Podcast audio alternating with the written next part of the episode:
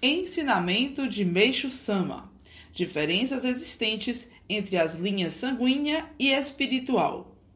De modo geral, as pessoas nem notam a menor diferença entre ambas, mas os fatos não são bem assim. A linha espiritual se refere à ligação entre almas, sendo que esse vínculo é de caráter eterno.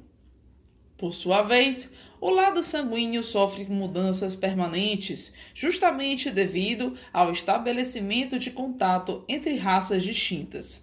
Dessa forma, mesmo para um povo nascido no Japão, não se pode ter conhecimento de quais sangues diferentes tenham se misturado para lhe dar origem.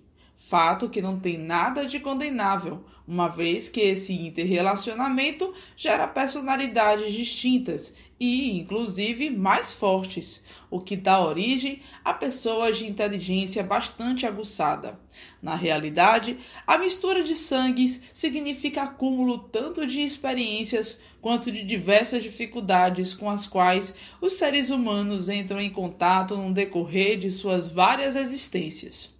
Assim, com base nessa fundamentação, embora muitos afirmem que sangue puro é importante, não concordo com isso. Inclusive, pelo mesmo motivo apresentado anteriormente, penso ser preciso os parceiros de casamento pertencerem a linhagens sanguíneas diferentes, e quanto mais distantes forem, melhor razão porque desaconselho as uniões entre membros de uma mesma família. Observem nas Américas, por exemplo, há um número grande de pessoas que são excelentes, fato que se origina da acentuada mistura de vários sangues nessas regiões, muito mais do que ocorre no Oriente. Por Meishu Sama, extraído do livro O Tempo Chegou.